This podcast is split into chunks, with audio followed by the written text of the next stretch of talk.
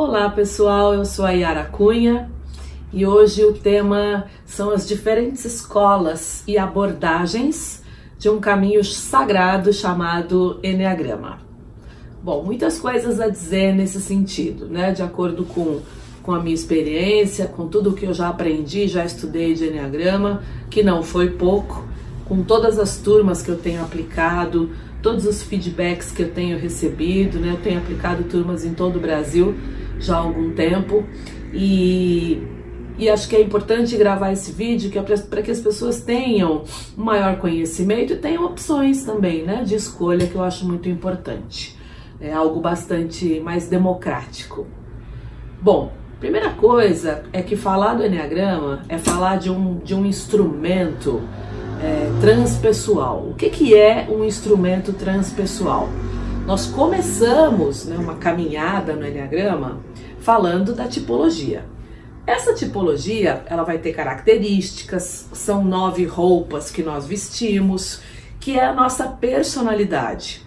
Mas nós temos dentro de nós atributos divinos que são as ideias santas do Enneagrama, que tem a ver com as virtudes de cada tipo e tem a ver com esse caminho de volta para casa, que é a proposta de desenvolvimento do Enneagrama. Sairmos da nossa personalidade para a gente chegar e acessar a nossa essência, é, um lugar de desenvolvimento maior, um nível de consciência maior acessando o nosso emocional superior, que são as, as virtudes dos, nossos, dos nove tipos, as nossas virtudes, e acessando o mental superior, que são as ideias santas do Enneagrama. Então, é, quem diz que o Enneagrama é somente uma ferramenta de tipologia, é, não conhece o Enneagrama, não conhece a história dele, não conhece de onde ele vem e aí fica falando só dos nove tipos e muitas vezes falando de uma forma é, extremamente agressiva. Como eu falei, é assim. Ah, então isso são, são muitos, muitos depoimentos que eu recebo em sala de aula, né? De pessoas que fizeram cursos em instituições e, e que rotulam os tipos de uma forma que é muito negativa. Então, dizer para uma moça, olha, se você é uma tipo 7, então você tem múltiplos relacionamentos, né? Isso faz sentido para você? Você tem muitos namorados? A moça falou: "Não, não faz o menor sentido. Eu inclusive sou casada e eu sou evangélica. Então, para mim, essa questão da fidelidade é algo muito importante e algo que é religioso. E ela é uma tipo 7. É, dizer que o tipo 8 é um comedor de pessoas, é, dizer, olha, são coisas assim tão absurdas que se diz que é, é chega a ser alguma coisa que é agressiva do ponto de vista kármico, né? De você levar um enneagrama desse para as pessoas e criar um karma, é, é, porque é uma ferramenta sagrada, é um instrumento sagrado. Bom, quando a gente fala sobre o Enneagrama, então hoje ela está animada. Quando a gente fala sobre o Enneagrama, pessoal, a gente vai falar de um caminho é, que vai além da psicologia. Né? Daí o livro que, que, que o Auspence escreveu, Psicologia da Evolução Possível ao Homem. A evolução possível ao homem é muito maior do que aquela que a própria psicologia é, pregou e prega ainda, e que, claro, tem todo o seu valor, o que Freud trouxe da estrutura da psique. Não tem, é, é, eu acho que ninguém nunca passou, trouxe uma uma contribuição maior em termos de estrutura de psique, de mecanismos de defesa, do que Freud, né? E Jung e todos os precursores. Mas é, a gente é muito mais do que a estrutura da psique e tudo aquilo que a gente vê do ponto de vista psicológico. Somos muito mais, porque temos atributos divinos. E o Enneagrama nos leva para isso. Então, quem diz que o Enneagrama não é um instrumento de caminhada espiritual, também não conhece o Enneagrama. Não conhece como ele é, não conhece de onde ele veio, não conhece tudo que ele, tudo que ele representa e principalmente o caminho que o Enneagrama traçou do Oriente até aqui, com a sua ocidentalização, com grandes né, escritores que fizeram com que esse trabalho chegasse aqui no Ocidente através da leitura dos nove tipos. E isso é, é algo que é assim, é, é extremamente importante, é vital no Enneagrama. Se você não conhece o Enneagrama do ponto de vista espiritual, você não está conhecendo o instrumento todo, você está conhecendo uma pequena parte dele, tá? Diria para vocês um quinto do que é de fato o Enneagrama, que, que é só a tipologia e que é a porta de entrada. Por quê? Porque a gente tem que olhar para para as nossas feridas, tem que olhar para a nossa criança. Não existe trabalho espiritual sem que a gente olhe para as nossas dores, sem que a gente olhe para as emoções primárias. Desce, desce um pouquinho, desce. Agora desce, que você está muito faceira. Sem olhar para raiva, tristeza, medo e alegria, sem olhar para tudo aquilo que a gente chama de trauma. E isso tem que ser olhado. Não dá para fazer uma caminhada espiritual sem olhar para o tamanho da raiva que eu sinto. Porque aí lá vai chegar num lugar de ego espiritual em que a pessoa não vai nem, nem ter autopercepção e nem saber fazer um processo de autoobservação em relação às próprias emoções. E a gente sabe, né, por todas as abordagens, que quem não expressa e não consegue expressar as emoções primárias é como se não tivesse vivo ainda, do ponto de vista da, da psicologia. Então, para chegar no Enneagrama espiritual, tem uma porta de entrada, que é o Enneagrama da tipologia. E que por si só, pessoal, já ajuda muito. Já é um caminho que transforma muita gente. E aí a gente faz bastante trabalho pessoal, estuda muito, faz bastante trabalho para conseguir acessar o que a gente chama de virtudes e ideias santas, que estão dentro do, do emocional superior de cada um de nós e do mental superior. Porque existe uma hierarquia. No Enneagrama, nós começamos olhando para os instintos, olhamos para os instintos que são que estão lá no centro instintivo, né? Depois que nós olhamos bastante bastante para os instintos, olhamos bastante para as questões relacionadas ao centro instintivo, aí nós conseguimos chegar no centro emocional, acessar as nossas emoções inferiores, chegar no centro mental, acessar as nossas ideias inferiores, para depois ir para a virtude, para depois ir para ideias santas. Vocês estão vendo que eu estou gravando aqui o vídeo e a cachorra está brincando com uma meia aqui porque ela está muito feliz. Então, né, tá tudo certo. E aí, vem aqui, Clara. E aí, pessoal, é assim, é uma caminhada muito grande, né? A gente põe o um pezinho lá nas virtudes e a gente às vezes põe o um pezinho nas ideias santas do Enneagrama, que são momentos é, que são momentos de muita luz, que são momentos em que a gente consegue um acesso a um nível de consciência maior. Mas isso não acontece toda hora, tá? Bom, é, só para fechar, né? Existe sim um caminho de desenvolvimento dentro do Enneagrama e que é muito abrangente. Psiu, fica quietinha, senão eu não vou deixar você ficar aqui. Que é muito abrangente, que compreende começar a trabalhar os instintos, o teu instinto reprimido, saber, entender o que são os instintos e entender o que são os instintos em vários níveis, no nível comportamental, no nível de alma e no nível espiritual, que são os três níveis pelo menos com os quais eu trabalho e que eu acho que nesse momento é o suficiente para quem quer conhecer o enneagrama. Né? Dentro do que a gente chama de instintos, a gente já começa a trabalhar com o nível que é do comportamento, que é o instinto reprimido e aquilo que eu reprimo mesmo, que eu não gosto e que eu não quero ver. É, o instinto do meio, que é o instinto que funciona e o que, que ele me traz. E o instinto dominante, que é aquele que eu tenho que alimentar o tempo todo, sem perceber. E o que que isso provoca na minha vida, na minha vida pessoal, no trabalho, nas minhas relações, comigo mesma. O que que eu faço em relação ao instinto reprimido e dominante, em relação à minha vida, minha saúde, é, aos meus objetivos. Primeiro trabalho, instintos, pessoal. Não tem como você sair disso. E não dá para conhecer, na minha opinião, os instintos só do ponto de vista comportamental.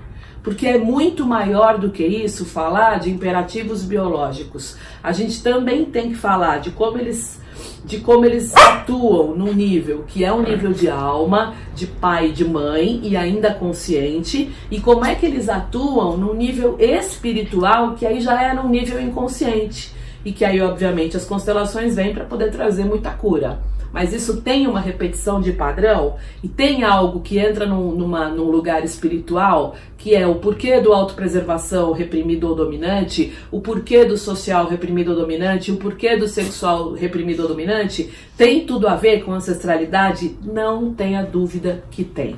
E isso hoje a maioria dos, dos professores de Enneagrama, pelo menos aqui do Brasil, já sabem disso. Eu acredito que alguns também é, do exterior também, que a gente entende os instintos de uma forma muito abrangente. E aí eles vão ser um primeiro degrau para que a gente possa começar nossa, nosso desenvolvimento, dentro do centro instintivo, olhar para os instintos. Depois nós entramos no emocional inferior. E aí que a gente vai olhar para nossa paixão, para paixão do tipo, para mecanismos de defesa, e depois nós vamos olhar para o nosso mental inferior e vamos olhar para nossa para nossa fixação. E de, só depois disso é que a gente depois de bastante trabalho do ponto de vista psicológico e terapêutico e comportamental mesmo, além de olhar pai e mãe, além de olhar a infância, além de olhar os nossos traumas, se você veio de uma família que era uma família saudável ou não, enfim, um monte de coisas, a gente começa a ter alguns acessos ao mental superior e ao emocional superior, não nessa ordem, né? Mas a gente começa a acessar a nossa virtude, que é o nosso emocional superior, que vai ser lá na mandala espiritual no ponto 4, que não tem a ver com tipos. E depois o nosso mental superior, que são as ideias santas, os atributos divinos, lá no ponto 5 da mandala espiritual, que também não tem a ver com tipo. Então, a gente tem aí todo um, todos os degraus para subir para um conhecimento do Enneagrama, tá? Isto é o Enneagrama completo. E aí a gente vai falar depois de estações espirituais, nós vamos falar do Enneagrama de processos, que não tem nada a ver com o Enneagrama de ah, vamos trabalhar o Enneagrama dentro de empresas. É, não é necessariamente isso. Quando nós falamos do Enneagrama de processos, nós falamos do, da lei do 3, da lei do 7, é, principalmente da lei do 7, que é extremamente interessante, é, da lei do 3, que para mim é indispensável, da lei do 1 do Enneagrama, que tudo termina né, no 1. É, então tem muita coisa para se conhecer do ponto de vista espiritual. De novo, quem acha que o Enneagrama não é um instrumento sagrado espiritual, não conhece, não conhece as vertentes, principalmente de onde o Enneagrama vem, né? Que é do Enneagrama Sufi, que é do sufismo, ok?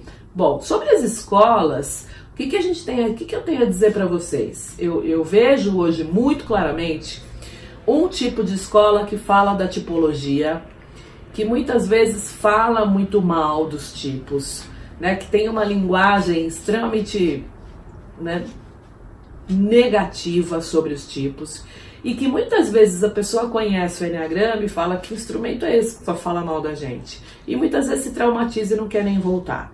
Né? E não aborda, por exemplo, o mapa da psique, que é isso que eu falei para vocês, essa ordem toda de mecanismo de defesa, de fixação, de paixão, que é algo que é central no Enneagrama. Se você conhece Enneagrama, você tem que conhecer isso. E isso é dado, obviamente, no módulo inicial, no workshop inicial. E aí tem escolas que falam de um Enneagrama que é somente o Enneagrama da tipologia. E mais, tem escolas que elas não abordam os instintos, que hoje, pessoal, são vitais também, é algo celular, é algo muito importante no Enneagrama. Para você começar qualquer tipo de trabalho, o início de qualquer trabalho é com instinto. E aí você não conhece instinto, já começa faltando alguma coisa, que de novo, se fosse uma coisa pequena, tudo bem, mas não é. Falta uma coisa e falta uma coisa que é grande, muito grande, tá? Ok. Tem um tipo de escola é, que deixa as pessoas muito no trauma, que puxa muito as pessoas para baixo, vai olhar para as feridas, mas que acaba não tirando a pessoa de lá. deixa ela no trauma e durante muito tempo, muito tempo, conheci pessoas que estavam extremamente no trauma, que quando conhecem um enneagrama que é diferente, que é um instrumento de compaixão, como diz o meu querido Padre Domingos, que é um enneagrama de amor e de luz, que leva a gente para a vida, fala assim, não é possível, é outro enneagrama que eu estou conhecendo. Mas é importante dizer o seguinte: é importante dizer, pessoal, que também não dá para ficar o tempo todo ali, olha, porque nós somos lindos, nós somos seres de luz, nós temos atributos divinos, nós temos mesmo? Temos sim, acredito nisso como acredito na minha vida. Mas é, é é importante também, dentro de um enneagrama de compaixão, de reconciliação, é importante que a gente também desafie o nosso ego. Que a gente desafie o nosso ego para ter comportamentos diferentes. Não dá só para ficar dizendo, olha, e falando só a parte bonita de cada tipo e ficar lá em cima num lugar que muitas vezes a pessoa vai para o treinamento, vai lá, sobe, fica, fica, quando cai, cai de uma vez. Por quê? Porque, de novo, não olhou para as feridas, não olhou para a paixão, não olhou para o instinto, não olhou para pai e mãe, não olhou para a infância, tá? Então, que, que dá para a gente fazer, né? Qual é, para mim, a melhor receita? O Enneagrama é um instrumento de amor, sim é algo que leva à abertura do coração, não tenho a menor dúvida. Isso, inclusive, é a base do sufismo, é a abertura do coração. Mas a gente precisa olhar do ponto de vista comportamental, né, caminhar para um ponto de vista que é de alma, e esses dois de forma consciente ainda, e depois chegar num lugar que é um lugar mais espiritual, onde a gente põe o pezinho, mas volta para uma faixa de consciência média que nós temos, que é onde nós temos ali o nosso centro de gravidade fixado. Eu não tenho meu centro de gravidade fixado já numa faixa de consciência muito alta. Às vezes a gente cai em faixa de consciência, mas estamos ali numa faixa de consciência média, todos nós, fazendo todos os nossos trabalhos, evoluindo a cada dia, do ponto de vista comportamental, inclusive. Então, é, por quê? Porque o final de tudo isso, nós vamos ter problemas, nós vamos ter o que a gente chama de questões na vida, vamos ter oportunidade de melhoria, nós vamos errar, nós vamos acertar, porque o final de tudo isso não é aqui. O final de tudo isso é num outro lugar. Lá sim a gente vai dizer, ok, fui bem, não fui bem, fui mal ou não fui mal. Não é aqui. Aqui a gente veio nessa jornada para aprender o caminho de volta para casa. E ele está em andamento. Tá? Então o que eu sugiro para vocês é que conheçam sempre o Enneagrama do ponto de vista mais completo, quando a gente fala dos instintos, da paixão, do mecanismo de defesa, da fixação, do mapa da psique do Enneagrama, sempre de uma forma acolhedora, com muito amor, porque culpa a gente já sente demais. A gente já tem uma vida aqui que é muito difícil. Se for para conhecer um instrumento desse e ficar no sofrimento, e ficar no trauma, e ficar achando que eu sou um lixo, de que, que vai valer a pena? Eu acho que não vale, tá? conhecer o Enneagrama de uma forma amorosa, mas sim desafiando o nosso ego, né? não criando estratégias para ficar no mesmo lugar, não criando novas regras para poder me manter no meu lugar de zona de conforto. Né? Que é isso que eu acho que também não dá. E aí, nem tanto ao céu, nem tanto ao inferno. Sempre num caminho do meio, que é um caminho de desenvolvimento, de compaixão e de muito amor. Pessoal, um ponto muito importante dentro de workshops de Enneagrama são as atividades experienciais, as atividades vivenciais. Bom, o que, que acontece? Né? A gente vai conhecer o Enneagrama, aí existem atividades que são, por exemplo, as atividades do caminho das flechas, é, dentro do tapete do Enneagrama, que é muito legal, porque você é conduzido pelo professor ou pela professora ao caminho das tuas flechas, né? Então, por exemplo, o tipo 8, a gente leva ele até o tipo 2, ele vai sentir ali energia, do ponto de vista energético, né? toda a energia do tipo 2, a energia do coração, depois ele leva ele para o 5, uma energia mais mental, mais racional. Tudo isso é bastante interessante para ajudar no desenvolvimento de cada tipo quando a pessoa se decide a fazer um desenvolvimento mais profundo, né? Eu nos meus processos, por exemplo, no Enneagrama inicial que eu faço, eu já faço bastante trabalho pessoal por uma questão da proximidade terapêutica. Então, nos painéis, quando a gente vê que tem algum processo acontecendo, a gente ajuda a pessoa a ter insights e já faz alguma coisa que é um pouquinho mais aprofundada. Nos demais workshops, a gente vai ter trabalhos que, no meu caso especificamente, eu uso exercícios sistêmicos. Então, é muito legal usar exercícios sistêmicos, por exemplo, para cura de instintos, tanto do dominante quanto do reprimido. É muito legal usar atividades sistêmicas para os campos de medo, dos, dos tipos 5, 6 e 7, é, para os campos de raiva, 8, 9 e 1, e para os campos de tristeza, 2, 3 e 4. E aí nós fazemos constelações dos campos mórficos. O que, que, é muito legal? E claro, as constelações de cada tipo e alguns exercícios também mais profundos individualmente para cada tipo. O que, que é muito legal de usar o que a gente chama de exercícios sistêmicos? Primeiro que os exercícios sistêmicos, eles fazem parte das novas constelações sistêmicas, tá? As antigas não têm esse tipo de atividade quase, é muito pouco é, e tudo que tem sido desenvolvido em termos de, de, atividades sistêmicas vem de fora, né? Não tem aqui no Brasil. É que eu faço várias formações no ano fora para poder trazer tudo isso e adequar tudo isso ao Enneagrama. Isso é um trabalho que eu e Ara faço exclusivamente.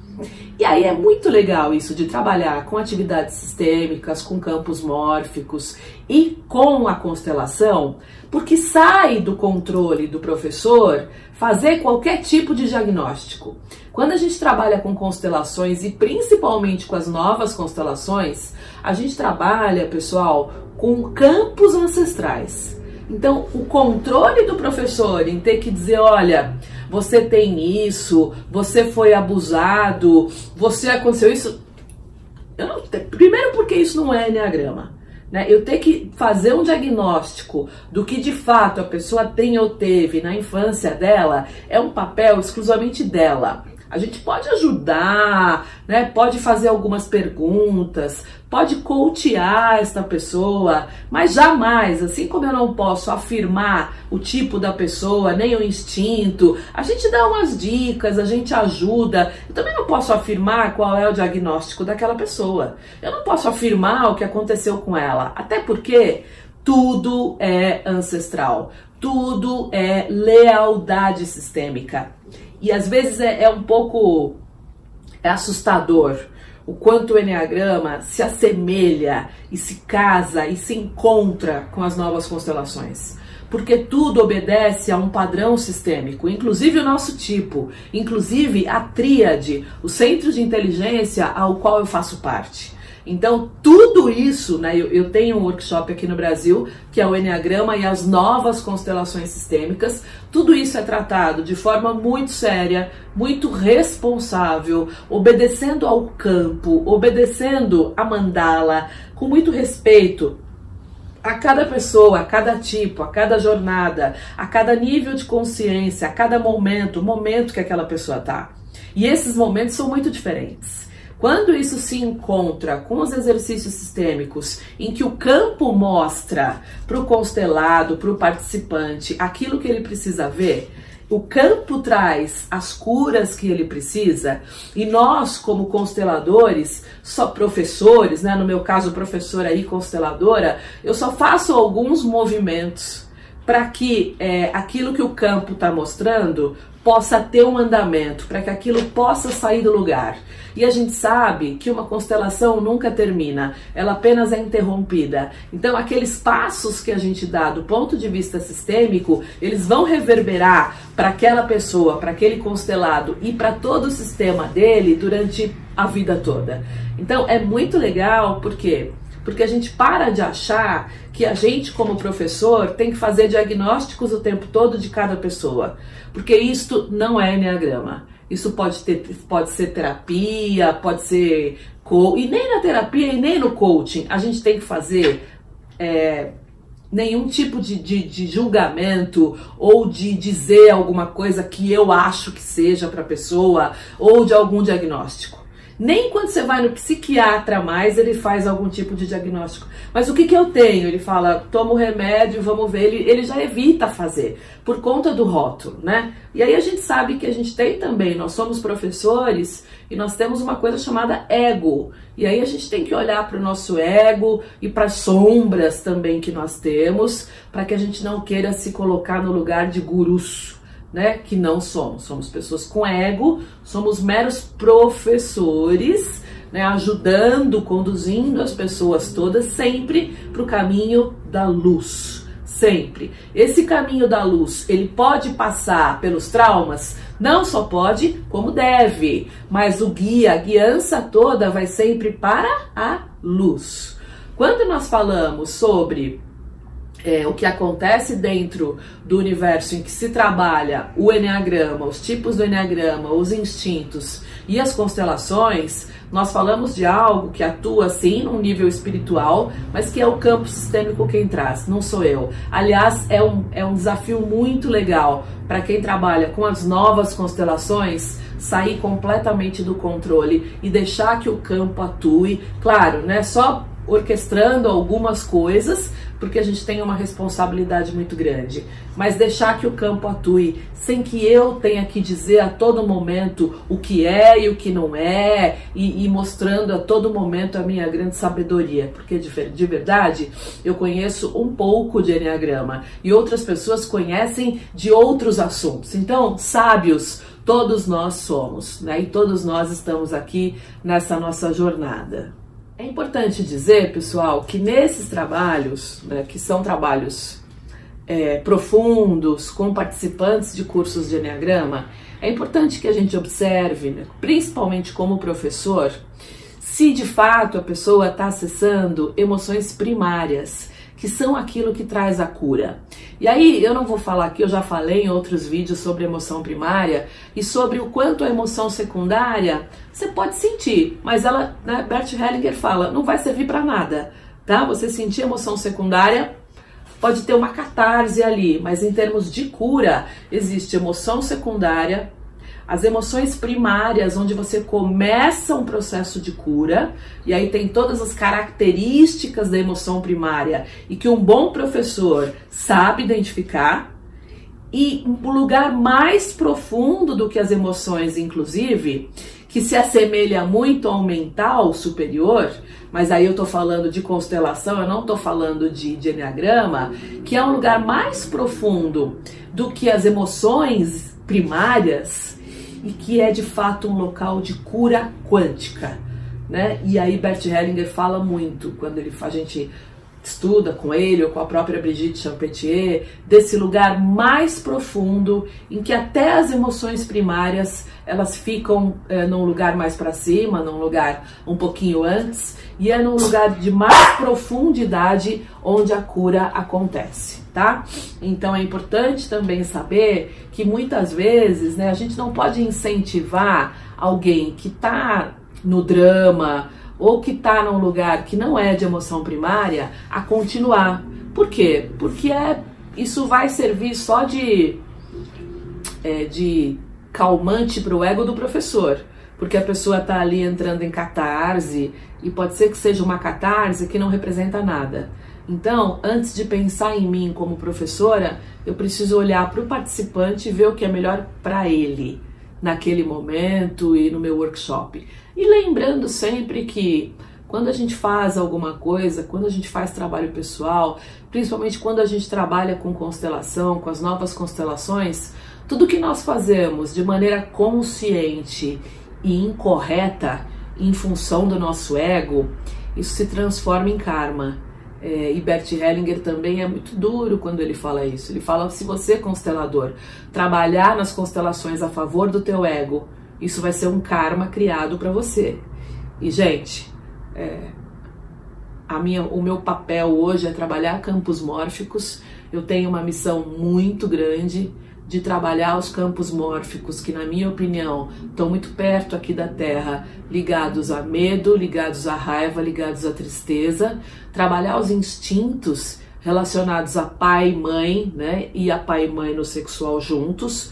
E todo mundo, quem conhece Enneagrama, sabe o que eu estou falando. Trabalhar as novas constelações de uma forma profunda. Eu sou uma tipo 4 e eu tenho um viés de bastante profundidade, de muita amorosidade, de muito acolhimento, né? É, olhando muito para a dor e para as feridas e buscando um bálsamo para essa dor e para essas feridas, sem deixar ninguém perdido na neurose. E o que eu não quero é causar e trazer karma para mim. Então, que a gente possa trabalhar sempre com muita responsabilidade, trazendo todo o conhecimento que nós adquirimos, estudamos, que a vida nos traz, é, que os nossos próprios traumas e vivências nos trazem e que a gente possa fazer um trabalho lindo em conjunto com esse belo instrumento que é o Enneagrama e com as novas constelações que são algo de muita cura e cura não só para nós, a cura ancestral, a cura para campos mórficos que estão muito próximos de nós, pedindo reverência, pedindo inclusão, pedindo que a gente faça por eles o plantar uma mudinha nesses campos, uma mudinha de amor, para que a gente possa trazer a cura para o planeta.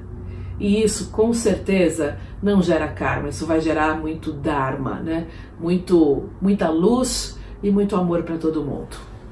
Um beijo.